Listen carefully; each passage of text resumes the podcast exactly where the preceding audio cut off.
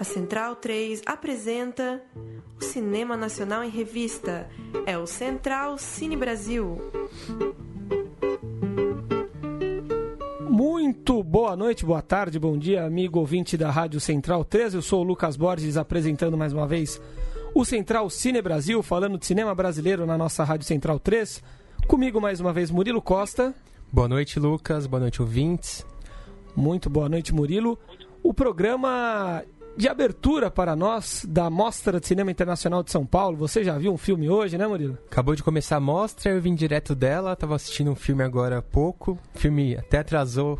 Eu postei uma crônica no site da Central esses dias sobre a mostra. Logo no começo eu falei sobre problemas técnicos, né? Depois que eu falei, eu até pensei, pô, não devia ter começado assim a crônica, né? Daí eu vou na mostra, o primeiro filme já é um problema técnico. Acontece, a mostra é assim, faz parte faz parte. E entrevistaremos hoje os primeiros diretores de um filme selecionado para a mostra desse ano. Vamos falar com Giovanna Giovannini e Rodrigo Becker, é, diretores do documentário Um Dia para a Suzana. Olá, Giovanni e Rodrigo, muito obrigado por nos atender e parabéns pelo filme. Olá, boa noite, obrigada. Tudo bem, boa noite. Queria agradecer aí, gente, pelo convite. Imagina, nós que agradecemos. É, vocês fizeram um documentário sobre uma atleta que era uma, uma atleta de, de, de, alta performance, né? Disputou Ironman, triatlons, né? Extremamente exaustivos e contraiu uma doença raríssima, uma doença degenerativa.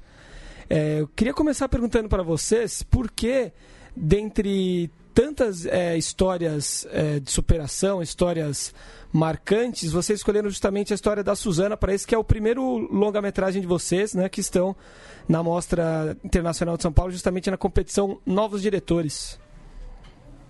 Exatamente. É, a pergunta é muito boa, assim, porque realmente é uma coisa bem, bem profunda, assim, pra gente. É, em 2013, eu conheci a história dela através de uma reportagem e eu sempre, é, pessoalmente, sempre me movi muito por, pela dor do outro, pela dor do, da pessoa que, que vive alguma coisa, uma situação difícil, uma situação limite, completamente diferente de mim, né? Eu nunca tive um histórico pessoal, nem na minha família, de uma pessoa que estivesse passando por ter descoberto uma doença sem cura, né? Então, eu sempre tive essa, essa vontade de, de, de, interagir com essa pessoa, de contar essa história e de entender como que é, é, a cabeça e as emoções dessa pessoa funcionam, né? É, Para mim, é uma forma de você gerar empatia, né? Você conhecer o outro, você se relacionar com ele, você entender, é, tentar não julgar ao máximo possível, né? E também é uma forma de, de alguma... É, é curioso, mas é de uma, uma certa forma, uma forma de você se conhecer também, né? Murilo? É, Giovana ou Rodrigo, quem preferir responder, né? A gente faz a pergunta e vocês revezam aí. Chamou muita atenção que o filme. Tá naturalmente, o esporte já é uma luta contra o próprio corpo, né? Contra os limites do corpo.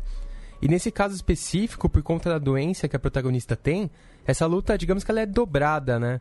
Porque normalmente no esporte, se você luta para diminuir o seu tempo, para melhorar a sua performance, e ela, a cada vez que ela, quanto mais ela se esforça, menos ela consegue atingir, né? Porque a doença está lutando pelo lado contrário, né? Eu queria que vocês comentassem um pouco sobre como foi acompanhar isso de perto, né? Porque imagino que deva ter sido um sofrimento muito grande para ela é, enfrentar isso, né? Ver os índices ali caindo pouco a pouco, enquanto ela, quanto mais ela se esforçava, parece que piora o desempenho, né? Por conta da luta contra a doença.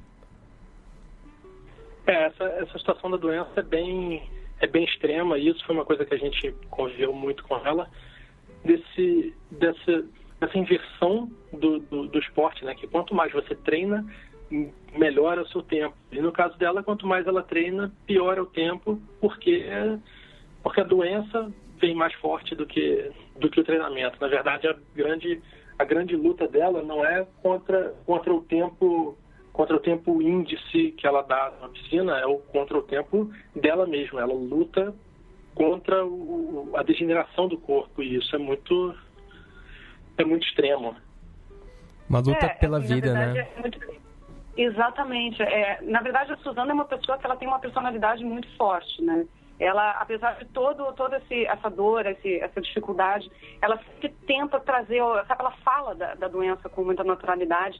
Ela gosta de falar para ela, óbvio, no começo foi difícil, que ela me contou, uh, mas ela gosta de falar, ela gosta de mostrar, porque é uma forma também dela, digamos, lidar com isso, né? Dela aceitar que isso existe e que não adianta ela ficar chorando, que ela ficar, ela ficar mal, ela precisa realmente é continuar existindo, né?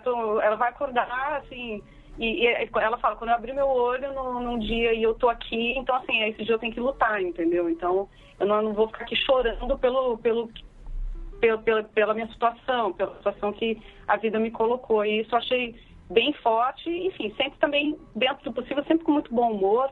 É, ela tem um carisma muito grande, enfim. Foi difícil, mas ao mesmo tempo a gente também se divertiu bastante com ela. Aproveitando a pergunta do Murilo, acredito que tenha sido é, um desafio para ela também é, estar em um filme, né? fazer parte de um filme, é, tanto pela, pelas limitações físicas quanto também pela forma como ela se expôs, né? É, seus dramas familiares com a mãe ou com os filhos. O que motivou a Suzana, além de todas as dificuldades que ela já enfrenta, estar em um filme, participar de um filme que é algo extenuante, né? E como foi para vocês lidar com isso? É, eu acho que são coisas que acabam acontecendo naturalmente, sabe, Lucas? É porque é, ela, na verdade, ela teve muita, digamos assim, muita honestidade é, de abrir o dia a dia dela, né? E isso, digamos, é, faz parte do dia a dia dela. E aí, a partir disso, assim, ela foi, digamos, isso foi aparecendo pra gente, na verdade. E a gente foi ganhando uma intimidade e ela foi me trazendo as questões, as dificuldades é, de ser uma mãe que tem uma distância por causa da carreira, né, que ela teve que se mudar de cidade e viaja para cá, viaja para lá, e por causa da doença que ela teve, é, que ela tem, é, ela teve que muito cedo na vida desses filhos, ela foi incapacitada, ela foi incapacitada, né, de, de cuidar deles fisicamente, né, na prática.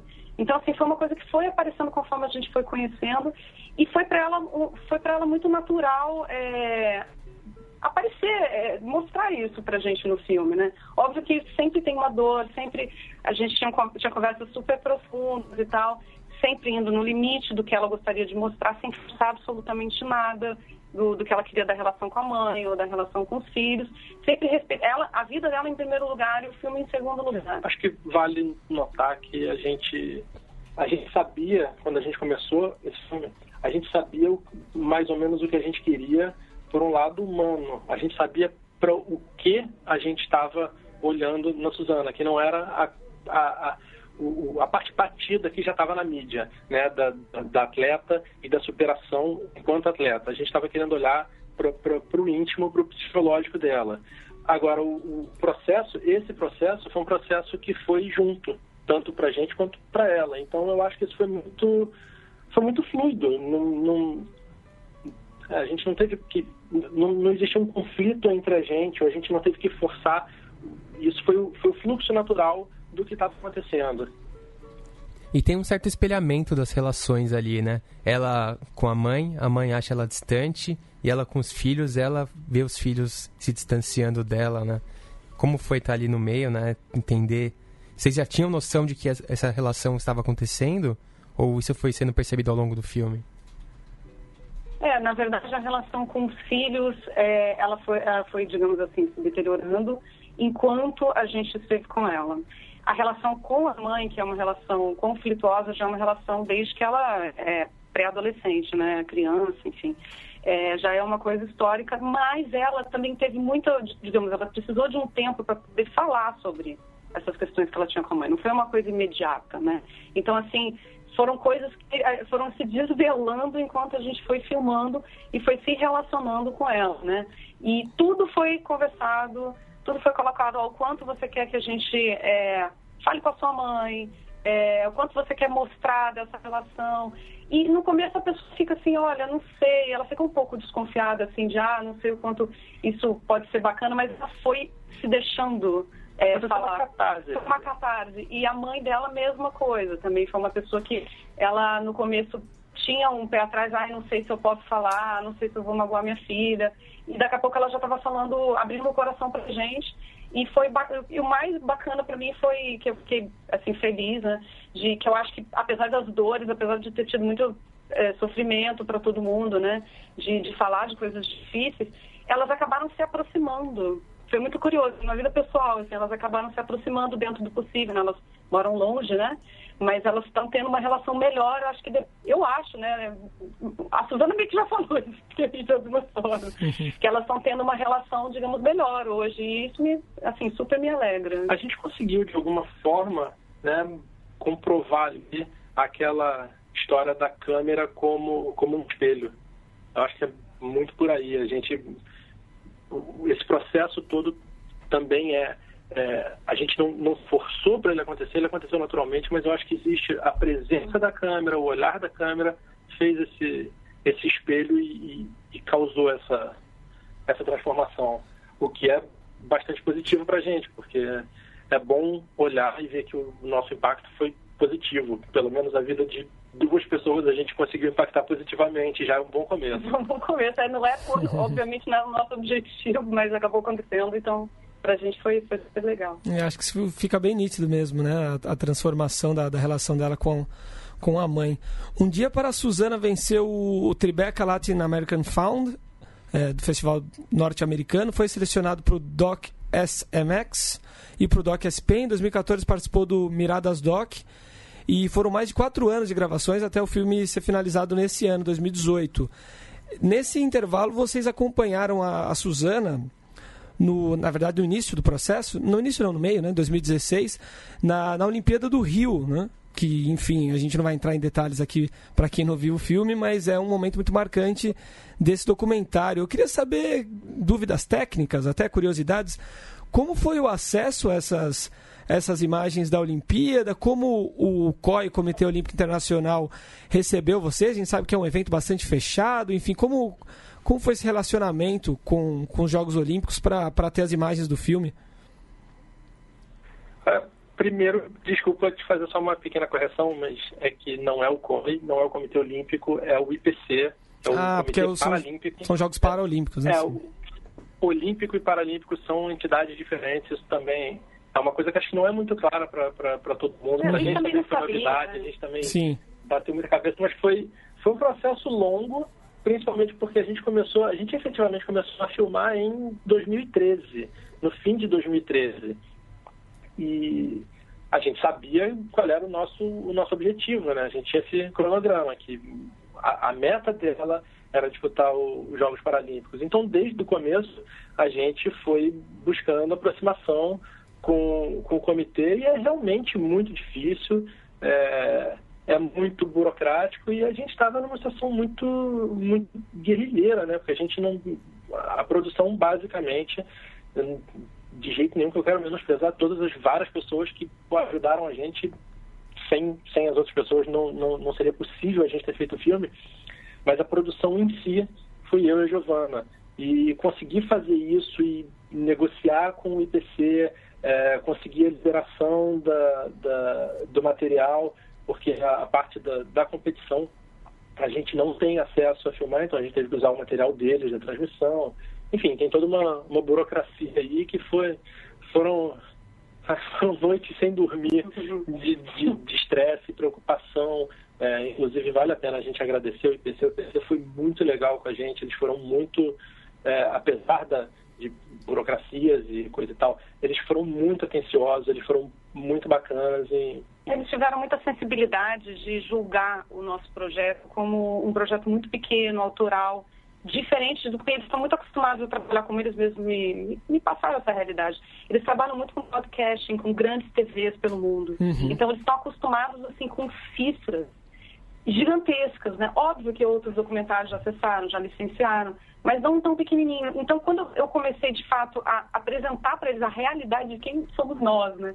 Eles começaram a ver, nossa, realmente, e eles também já tinham um respaldo é, no Comitê Paralímpico Brasileiro, já nos conhecia já, porque a gente estava, enfim, o tempo todo filmando, também precisava da autorização, e, e, foram pessoas, assim, que foram incríveis com a gente. Então, também fizeram essa ponte nessa negociação. Então, no final das contas, a gente conseguiu um valor pagável, usamos, obviamente, uma quantidade mínima, é, de material possível, mas a gente conseguiu pagar com, com, o financiamento que a gente obteve. Então deu tudo certo. Aliás, é bom, bom dar essa importância, porque a gente focou aqui no, no, no fim do, que é o, o, Comitê Internacional e a liberação de material, mas, pô, que a gente encheu o saco do pessoal do Comitê Brasileiro e o Comitê Paralímpico Brasileiro foi muito legal. Eles foram um, uma família pra gente. Cara, eles abraçaram a gente, eles abraçaram o projeto e tudo que a gente fez porque a gente também teve aqui no Brasil em um milhão de competições, e uhum. treinamento e acesso. O Comitê Paralímpico Brasileiro foi pô, sensacional com a gente e de novo, sem eles a gente não, não tinha feito nada, porque foram eles que, inclusive, abriram as portas para o Comitê Paralímpico Internacional, ajudaram a gente, ajudaram a gente em negociação, deram apoio. Foi, foi um negócio realmente muito legal, muito bacana da parte deles. É, a gente está falando de uma atleta paralímpica, né, de alto nível, competindo internacionalmente. E existe, claro, no esporte nesse nível, significa abrir mão de muitas coisas, né? Porque o treinamento é muito pesado e nem sempre as pessoas ao redor entendem. E acaba sendo uma relação muito conflituosa, né? Imagino que talvez nem tanto para um atleta de alto nível do futebol, por exemplo, que as pessoas entendem melhor, é, tem dinheiro entrando, tem exposição na mídia, então gera mais conforto ali na família, por exemplo. Mas para alguém de um esporte menor ou um atleta paralímpico, isso fica claro no filme que tem muita tensão em volta, né? As pessoas não entendem, de repente, por que todo aquele sacrifício, por que todo aquele esforço, por que as noites sem dormir, por que viajar tanto, não ver a família. E eu queria que vocês comentassem um pouco isso e fizessem paralelo também com como foi fazer esse filme, né? Que também foi um grande esforço, acompanhar por quatro anos, e como foi lidar com a vida pessoal em paralelo a tudo isso. É, nossa, essa pergunta é, é é capciosa. Porque realmente, assim, é, eu e o Rodrigo, nós somos casados, né? E, então, assim, eu acho que o fato da gente ter casado foi, foi muito bom, por um lado, porque a gente estava se permitindo estar juntos nessa situação, assim, de filmagem, viagem para cá, para lá. Né? Então, a gente, de certa forma, se mantinha juntos, né? Porque talvez se... É, a gente não estivesse juntos nesse processo, só eu estivesse fazendo, ou só ele, né? A gente ia ter muito pouco tempo. Né? Eu não ia aguentar esse processo sozinho. é. é, mas também tem aquela coisa, a intimidade a gente acaba né, brigando, né? Mais, assim, ah, porque eu quero de um jeito, eu quero filmar desse jeito, ah, eu quero montar desse jeito, sabe? Sempre rola, né? Isso é uma a realidade. Mas acabou que é, é, bom porque a gente, assim, nós somos pessoas bem diferentes, então a gente se, se equilibra, digamos assim, nos nossos gostos, nossa visão é, de, do que, que é cinema, do que, que é montagem, do que, que é filmar e tal. Então, Mas a gente é muito legal. parecido em ser sedentário e a gente viveu uma vida de atleta de alta performance que foi um sufoco e, cara, sério, eu não entendo como é que alguém escolhe isso pra vida. E quem acha que, que atleta paralímpico é diferente, do, é atleta de alta performance, é loucura, é a galera que acorda 5 horas da manhã todo dia e treina milhões de horas e a gente tava ali assistindo o treino e era difícil aguentar. E, é, é, é difícil realmente porque, como você falou, não tem essa exposição como tem um jogador de futebol, mas eles estão trabalhando assim razoavelmente o ano inteiro. É uma dedicação absurda também, toda a parte de dieta. Eles sofrem muito, tadinhos, assim, é muito, é muito é, penoso. E eles, assim, é, vezes a família, as famílias, elas ficam pensando, nossa, mas por que, que minha mãe está lá em São Paulo, não vem me ver? Acha, será que minha mãe está tá passeando? Ela foi viajar para o lugar, ela está de férias, assim. Então, talvez seja difícil para quem não seja atleta, é, que não tenha vivido isso, de realmente entender. Eu, como não sou, nunca fui atleta, é, eu consegui imaginar, mas depois eu, eu, vi convivendo que a minha imaginação não era absolutamente nada. Bom, o que a gente entende do jogador de futebol, é, eles têm concentração perto de campeonatos e coisa e tal, parece uma coisa mais light. O povo da natação paralímpica que a gente conheceu, eles vivem em concentração.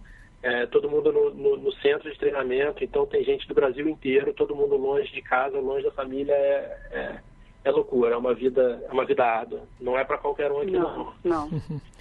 em um filme sobre os dramas de uma atleta, né, paralímpica, com tendo que enfrentar os desafios do dos seus problemas físicos, vocês conseguiram é, acrescentar, incluir o, a questão familiar e acredito também que vocês conseguiram encantar aos olhos, né?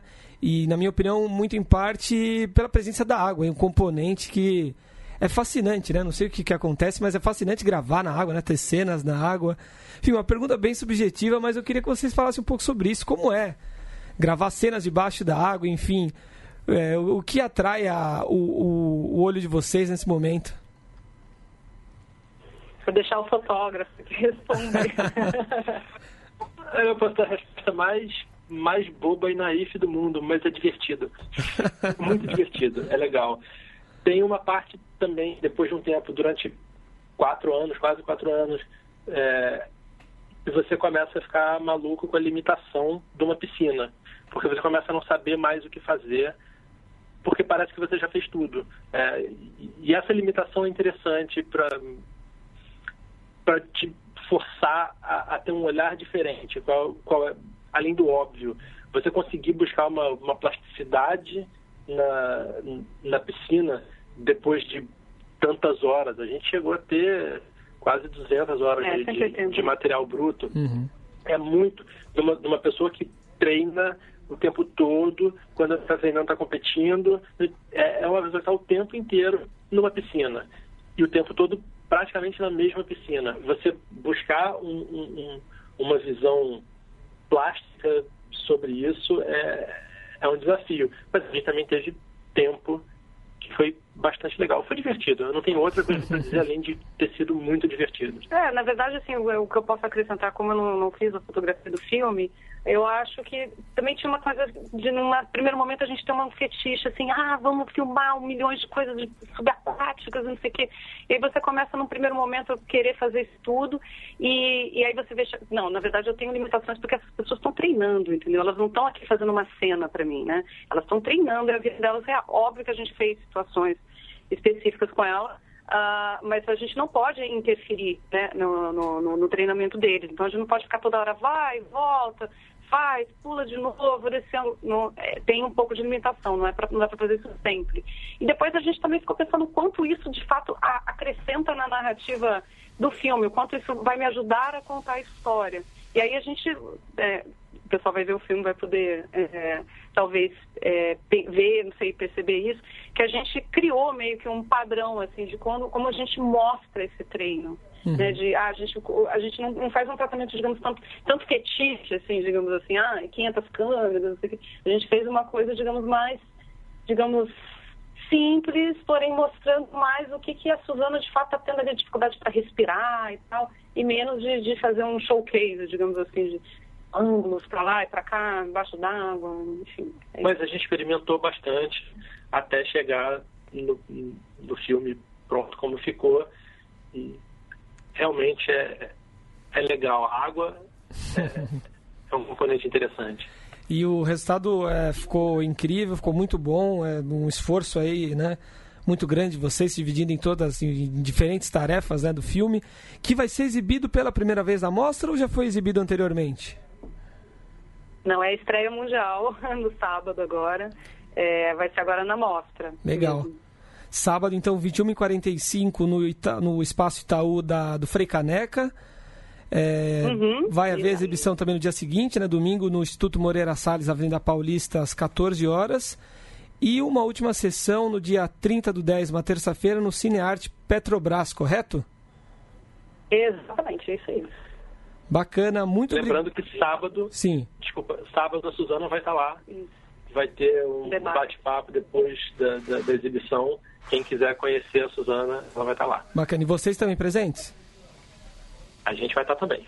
Maravilha, imperdível então nesse sábado lá no Frei Caneca e para quem não puder ir nesse sábado, no dia seguinte no Moreira Salles e no dia 30 do 10 no Cinearte Petrobras. Muito obrigado, Giovanni e Rodrigo. Parabéns novamente pelo filme e uma boa carreira aí com Um Dia para a Suzana. Poxa, eu que agradeço aí pelo convite, gente. Sucesso para vocês também. Obrigado pelo espaço. Valeu, gente. Obrigado. Um, um abração. Um abraço. Tá aí, começamos a nossa jornada de, de entrevistas de filmes da mostra com um, uma bela estreia, né, dos dois jovens diretores, hein? E um filme que se passa ali na minha cidade natal, São Caetano, tem isso, onde ela treina. Também tem isso. Belo filme, tá aí, já passamos o serviço, né?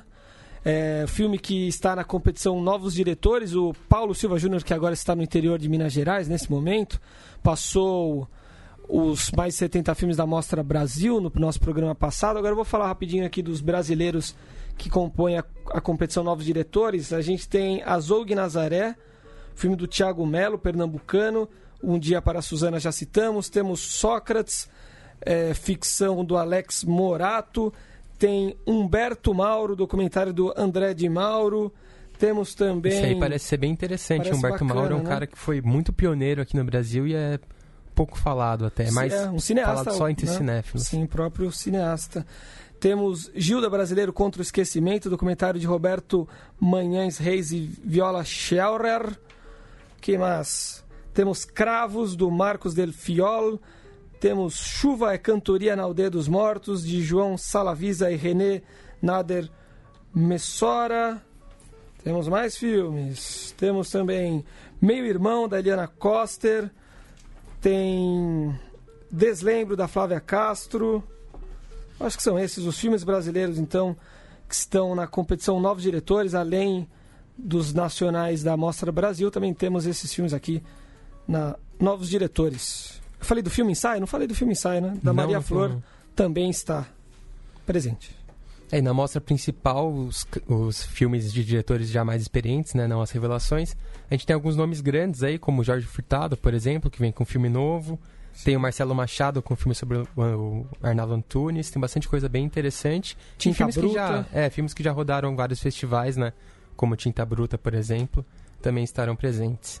Exatamente. O que você está programando? Dê suas dicas para os próximos dias, Murilo, por favor. Eu vou falar que eu vou decepcionar um pouco o pessoal das dicas aí, porque eu tô bem devagar aqui, ah, bem legal. sem tempo de fazer minha programação. Mas uma coisa ou outra a gente sempre pontua, né? Por exemplo, Cidade dos Piratas, que teve destaque aí nos festivais brasileiros. Uma animação que parece ser bem divertida, bem caótica, né? É, que é mais? O filme do que eu já falei do Jorge Furtado, que ele sempre é relevante, né? Um cara muito diferenciado entre cinema brasileiro. Com um filme que, que traz é, justamente a, a, temática, uma temática atual aí do um drama que eu acho que todo mundo deve estar enfrentando hoje em dia, que é os conflitos familiares por causa de política, né? Sim, ele ainda ambientou isso nas manifestações de 2013, né? Jogou ali no meio.